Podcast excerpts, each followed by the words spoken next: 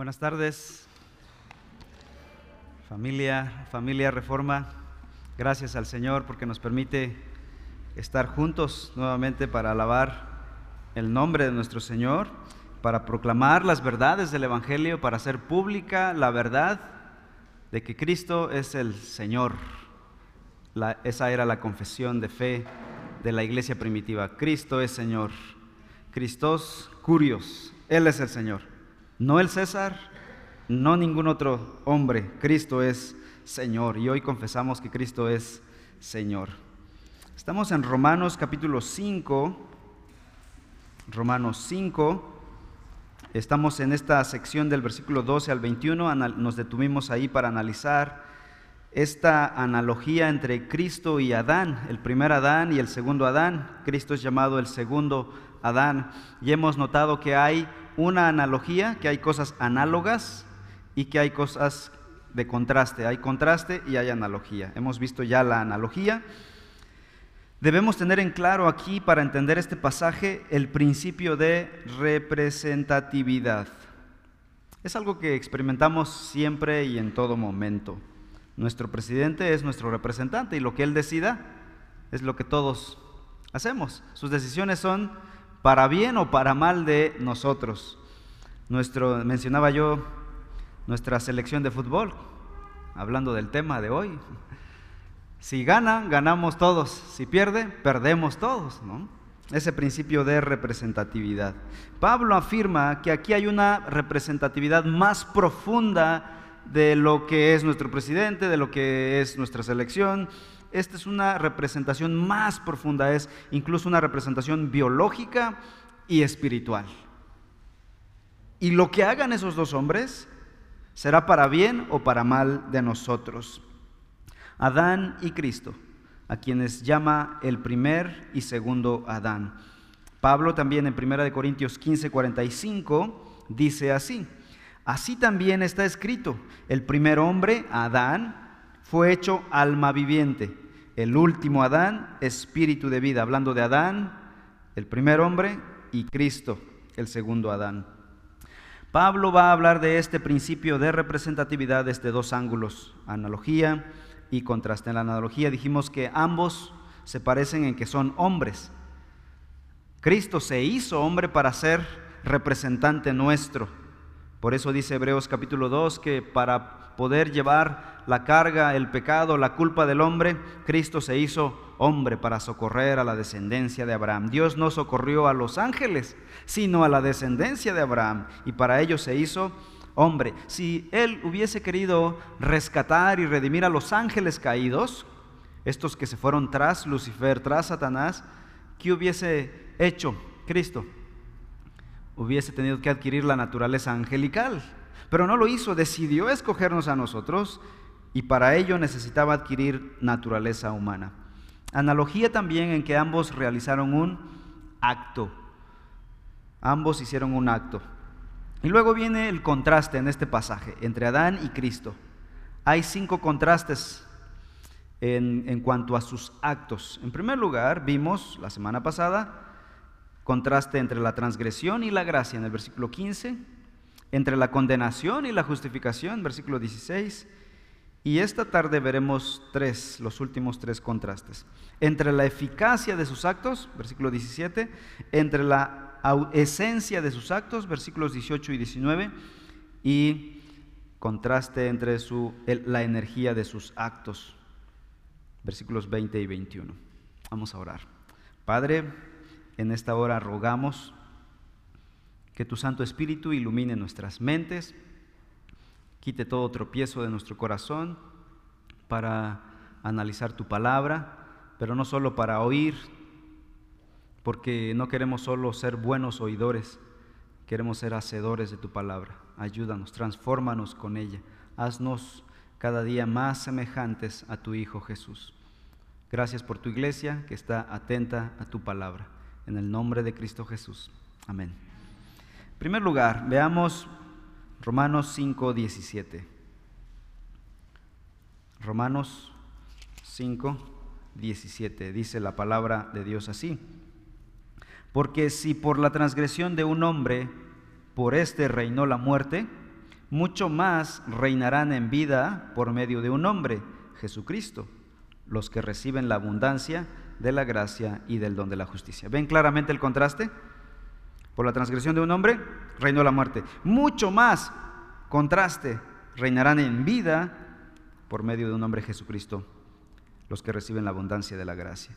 El pecado de un solo hombre, dijimos, Adán, trajo el reino de la muerte. No solo la muerte, sino el reino, el imperio de la muerte. Es decir, que gobierna, gobierna nuestros, nuestras vidas, nuestros cuerpos. No podemos escapar de ese reino a menos que alguien derrote ese imperio de la muerte. Y no podíamos hacerlo nosotros. Nosotros no podemos vencer a la muerte, seamos honestos. Del 100% dicen las estadísticas, del 100% de los seres humanos, el 100% muere excepto aquellos que Dios quiso que no, Enoch y Elías. Aunque esa fue, esa nunca fue la intención del primer pecado. Cuando Adán y Eva pecaron, no tenían el plan de vamos a desobedecer para morir. ¿Cuál era la intención de Adán y Eva cuando pecaron, cuando comieron de la fruta prohibida? Ser como Dios. Pero fueron engañados. Resulta que cuando dieron la mordida, empezaron a morir. Murieron en ese instante. Oh, sorpresa, era una mentira de Satanás, el padre de mentira. Por eso dice Jesús en Juan 8, Satanás es padre de mentira, él miente desde el principio, es mentiroso. Y hoy sigue engañando. Y lo curioso es que a veces los cristianos que estamos informados por la palabra de Dios, seguimos cayendo en sus trampas, en sus mentiras. El engaño del pecado, dice Hebreos. Hebreos nos muestra que el pecado es engañoso. Te muestra una cara bonita, agradable, pero cuando das la mordida, cuando das el paso, cuando extiendes la mano, cuando das, eh, tomas la decisión, te engaña. Y en vez de hacerte como Dios, te hace menos como Dios. ¿Qué pasó cuando ellos pecaron? Se alejaron de Dios. Más que ser como Dios en ese momento, en ese momento se alejaron de Dios y empezaron. Y es aquí donde la teoría de la evolución es otra mentira, otro engaño, porque no estamos evolucionando a una raza superior.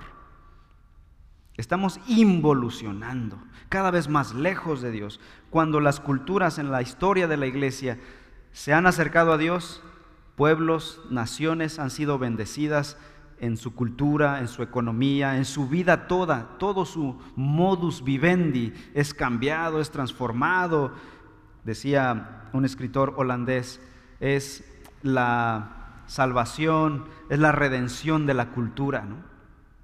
Pero cuando las culturas se alejan de Dios, se alejan de la palabra de Dios, esas culturas se vuelven paganas, se vuelven más idólatras, se vuelven más inmorales. Las culturas que se alejan de Dios se pervierten. No hay evolución, es involución. El engaño de Satanás les dijo, van a evolucionar a la forma de Dios. El primer teórico de la evolución no fue Darwin, fue el diablo, fue Satanás. Y les engañó terriblemente. Como se dijo antes en este pasaje, en lugar de llegar a ser semejantes a Dios, se alejaron de Él. Sin embargo, aquí hay un contraste en este pasaje. Pero el acto de Jesucristo produjo precisamente un resultado opuesto, el resultado deseado. El resultado de la obra de Adán fue el resultado no deseado. Pero el resultado de la obra del segundo Adán sí fue el deseado. ¿Qué sigue diciendo nuestro versículo 17? Mucho más reinarán en vida por medio de un hombre Jesucristo. ¿Saben? Cuando Jesucristo vino, murió en la cruz, pagó nuestros pecados, derrotó a Satanás, los, los publicó, los derrotó públicamente las tinieblas, primera de Juan 2, dice primera de Juan 1, 5, y las tinieblas van pasando. Cuando Cristo murió, las tinieblas empezaron a pasar. A partir de ese momento em, empezó a venir una reversión a el pecado de Adán, al efecto del pecado de Adán. Y a partir de ahí el Señor viene transformándonos. Dice el versículo 17 entonces, la vida llegó a nosotros. Juan 1, 4 dice, en él estaba la vida y la vida era la luz de los hombres. La luz resplandece en las tinieblas y las tinieblas no prevalecieron contra ella. Habla de un choque, una guerra cósmica. Sin embargo, las tinieblas no prevalecieron contra la luz. El resultado del acto de Adán fue la muerte, mientras que el resultado del acto de Cristo es la vida. Juan 10:10, 10, pasaje que seguramente algunos saben de memoria. El ladrón solo viene para robar, matar y destruir. Y Jesús dice, pero yo he venido para que tengan vida y para que la tengan en abundancia. Los redimidos en Cristo poseerán vida eterna y reinarán en esa vida justa con el Señor y Salvador. Segunda de Corintios 5, 17 dice que de modo que si alguno está en Cristo, nueva criatura es, las cosas viejas pasaron, ahora han sido hechas nuevas. Una frase que me interesa que remarquemos aquí en el versículo 17. Porque si la transgresión de un hombre por este reinó la muerte, mucho más reinarán en vida por medio de un hombre, Jesucristo. ¿Quiénes? Los que reciben la abundancia de la gracia. ¿Quiénes son esos que reciben la abundancia de la gracia? Los que creen en el Evangelio, los que creen en Cristo. ¿Qué harán ellos? Dice aquí, mucho más reinarán en vida. Los que creen en el Evangelio no solo tendrán vida, reinarán en vida por medio de Cristo. ¿Qué significa esto? Bueno, lo vamos a ver con más claridad en el capítulo 6, pero aquí vamos a darles un adelanto para que no nos quedemos con, con, con las ganas, ¿verdad? Capítulo 6, vamos a Romanos 6, versículos 17 y 18. Pero gracias a Dios que aunque ustedes eran esclavos del pecado, se hicieron obedientes de corazón a aquella forma de doctrina a la que fueron entregados. Versículo 18. Y habiendo sido libertados del pecado, ustedes se han hecho siervos de la justicia. Como creyentes aún seguimos plagados de pecado. No necesito convencerlos de esto. Envueltos todavía en los harapos de nuestro viejo hombre. Pero el pecado ya no es nuestro amo. A veces pecamos pero nuestro amo ya no es el pecado, Cristo es nuestro amo. Aun cuando pecamos, pero estamos odiando nuestro pecado, rechazando nuestro pecado, luchando contra nuestro pecado. En Cristo ya no somos víctimas del pecado. Antes pecábamos porque éramos esclavos del pecado, ahora pecamos porque queremos. Un escritor dijo, ¿por qué pecas? Pecas porque quieres, porque ya tenemos las armas, ya tenemos el poder del Espíritu Santo para enfrentar el pecado Quizá nuestra fe está frágil, débil, quizá no, no, somos alimentados todos los días de la palabra y por eso pecamos. Sin embargo, ya no somos víctimas del pecado, ya somos siervos de la justicia, somos siervos de Cristo. 1 Corintios 15, 57. Pero a Dios gracias que nos da la victoria por medio de nuestro Señor Jesucristo. Así que ahora tenemos vida en Cristo Jesús. En Adán tuvimos muerte, fuimos condenados a la muerte. La semana pasada mencionábamos estas tres, tres clases de muerte. La muerte física, la muerte espiritual y la muerte eterna, la que nos condena al infierno. De esas tres muertes hemos sido salvos por medio de Cristo Jesús. Tú dirás, ¿a poco ya no voy a morir entonces? Bueno, sí, pero vamos a resucitar. Ya Cristo venció nuestra muerte física, nuestra muerte espiritual y nuestra muerte eterna. Ya no moriremos para siempre, será un, simplemente una etapa temporal, un periodo transitorio mientras esta consumación de la historia eh, termine. Bienaventurados aquellos que estén vivos cuando venga el Señor, porque ellos no tendrán que morir físicamente. En ese momento sus cuerpos serán transformados de, de vida a vida eterna. Pero los que muramos vamos a tener que pasar por el proceso de resurrección. Donde quiera que esté tu cuerpo, bueno, ya no va a ser cuerpo, ¿verdad? Las cenizas, el poder de la palabra, esa palabra creadora que creó el universo que dijo, sea la luz, y fue la luz. Esa palabra creadora que dijo, sea el universo, sea el cosmos, y todo apareció de la nada. Creación ex nihilo, creación de la nada. Esa misma palabra poderosa será la que diga, resuciten muertos y todos los cuerpos obedecerán, se reintegrarán de donde quiera que estén, aún hechas cenizas. ¿Tiene poder el Creador para rehacer nuestros cuerpos? Sí, con un clic de dedos.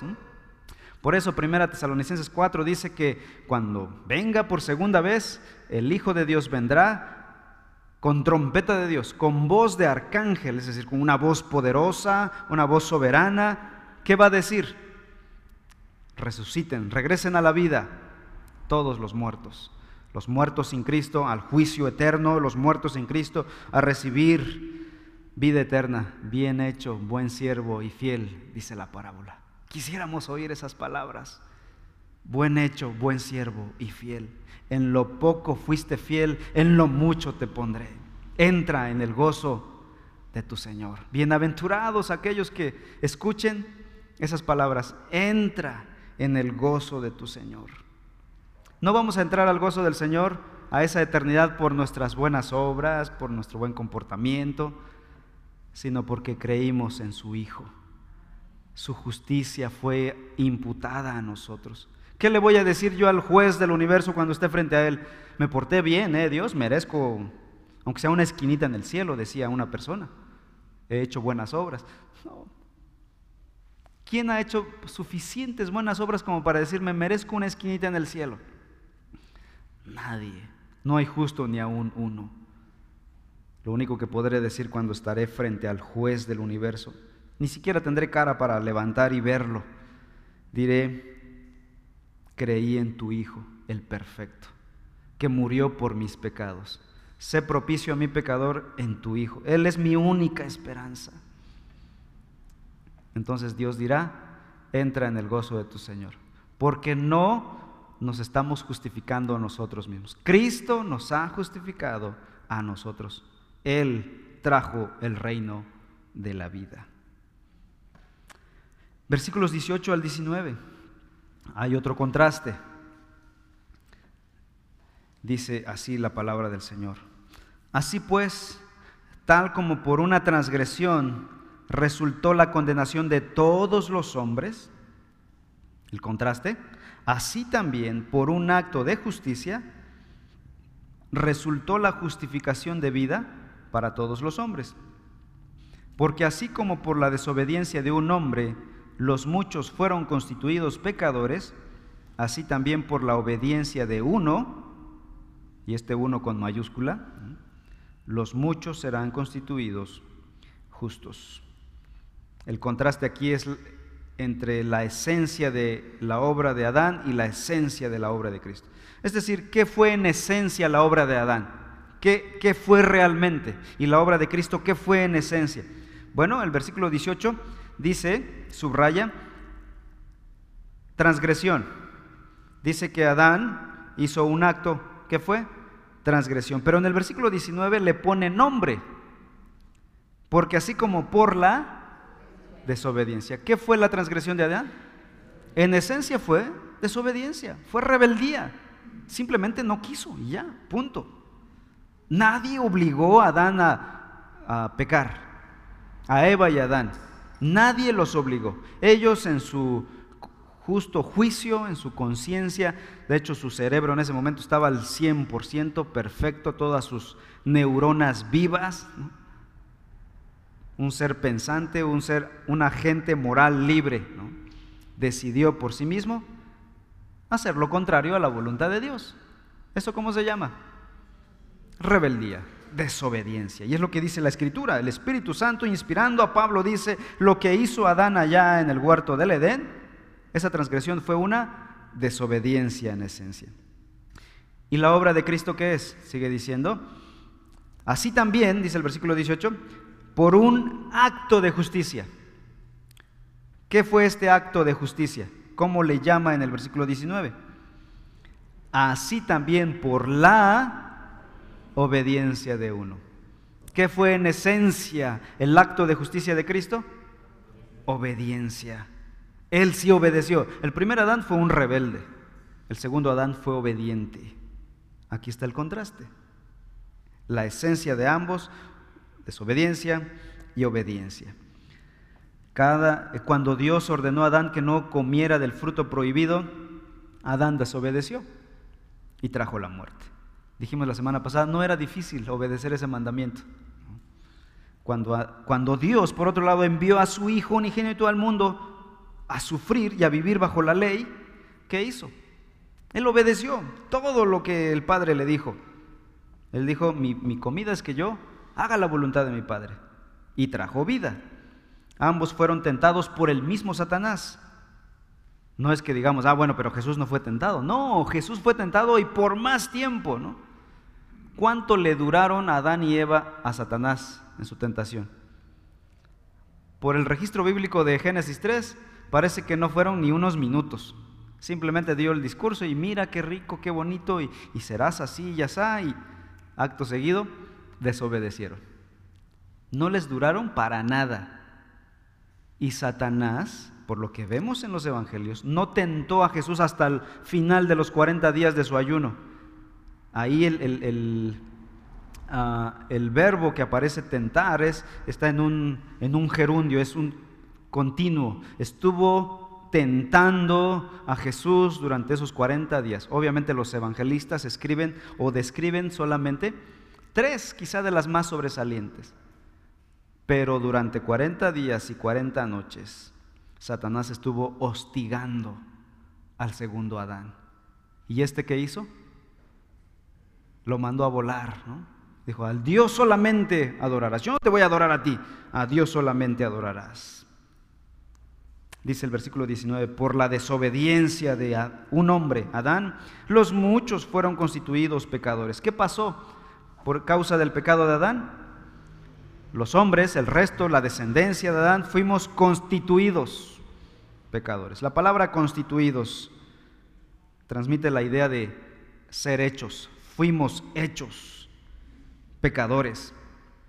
Esto no es un dogma que alguien inventó, esto es la palabra. En Adán fuimos hechos pecadores.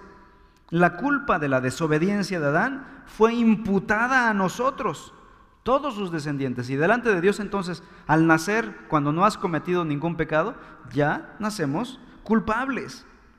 Esto es lo que enseña la escritura. Y esto no es algo que a mí me guste, que me agrade. Yo tengo tres hijos, los vi nacer, estuve en el quirófano y cuando los cargué no estaba yo feliz de saber que este niño era culpable delante de Dios por causa de Adán. No estaba yo feliz, no estoy contento con esta realidad. Pero no puedo negar la escritura. En Adán fueron constituidos pecadores ante los ojos de Dios. Llegamos a ser legalmente culpables delante de Dios de la misma manera. Pero del otro lado, con el efecto opuesto, dice, la obediencia de Cristo hace que quienes creamos en Él seamos constituidos justos ante los ojos de Dios. En uno fuimos constituidos pecadores, en otro fuimos constituidos justos, fuimos hechos justos. La consecuencia de su obediencia perfecta, de su justicia impecable, es imputada a cuenta de los que creemos en Cristo Jesús, haciéndonos justos legalmente delante de Dios. La pregunta surge aquí, ¿de qué manera este segundo Adán obedeció a Dios? ¿Cómo Jesús obedeció a Dios? Bueno, ustedes si han leído los evangelios, hemos predicado algunos algunas exposiciones sobre los evangelios, sobre la vida de Jesús, vemos que de principio a fin Jesús fue obediente. Para empezar, se sujetó a sus padres terrenales. Esto es increíble. El creador del universo, el que creó el universo, el que con su voz poderosa dijo, sea el universo, creó a María y a José, ahora él mismo se sujeta a ser un bebé en el vientre de María y cuando nace está a expensas de ella, crece y está sujeto a sus padres. Nunca vemos a Jesús pidiendo perdón por sus pecados, por su desobediencia a sus padres. Toda su infancia estuvo sujeto a sus padres terrenales. El único propósito que Jesús tenía en la tierra era hacer la voluntad de su Padre. Muchos pasajes en el Nuevo Testamento de los Evangelios, Juan capítulo 4, Mateo, mencionan que el propósito de Jesús en la tierra fue hacer la voluntad de su Padre. En su encarnación, Filipenses 2.8 dice que Él se humilló a sí mismo, haciéndose qué cosa? Obediente. ¿Hasta qué punto llegó su obediencia? Dice Filipenses 2, hasta la muerte, hasta la muerte y muerte de cruz. O sea, su obediencia no tuvo límites.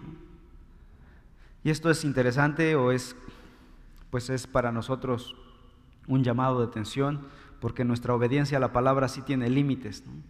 Obedecemos a Dios hasta donde mis intereses no sean afectados. Mientras no me afecte a mí, estamos bien. ¿no? Se metan con mi privacidad, con mi vida, eh, y estamos bien.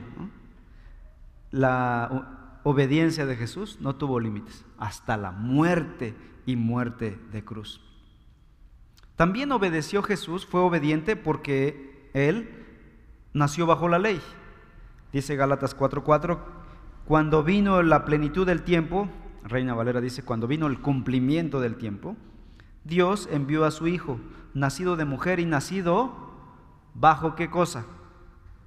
Bajo la ley. Jesús obedeció perfectamente bajo la ley, al vivir bajo la ley. En su vida él observó la ley, pero también en su muerte él sometió al castigo de la ley. En su vida él obedeció la ley al pie de la letra, él observaba el Shabbat, observaba las fiestas, le vemos en el Evangelio de Juan asistiendo a las fiestas de la Pascua y observando la ley, diezmando seguramente y todo lo demás. Un judío en toda la extensión de la palabra. Pero en su muerte también obedeció la ley.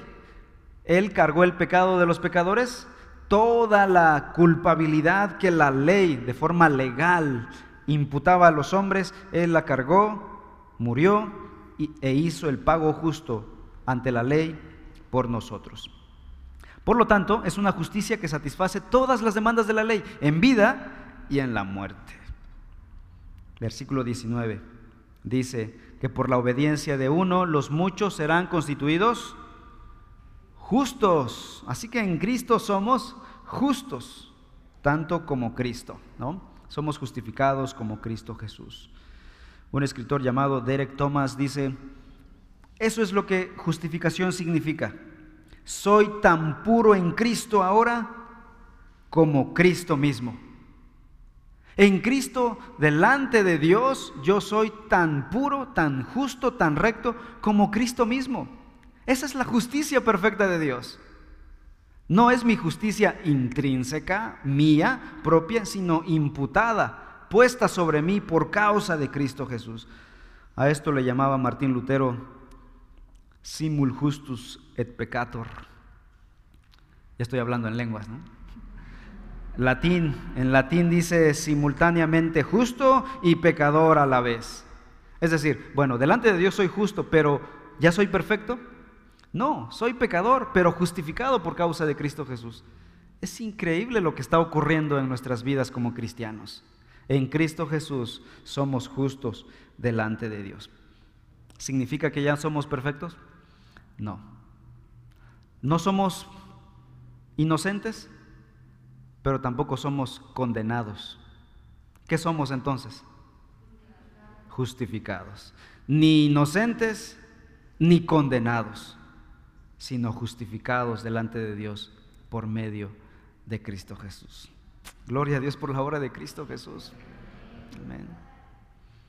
Gloria a Dios por la obra de Cristo.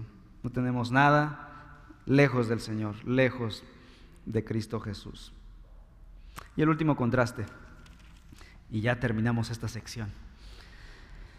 Versículos 20 y 21 dice, Romanos 5, 20 y 21, la ley se introdujo para que abundara la transgresión, pero donde el pecado abundó, sobreabundó la gracia, para que así como el pecado reinó en la muerte, así también la gracia reine por medio de la justicia para vida eterna, mediante Jesucristo nuestro Señor.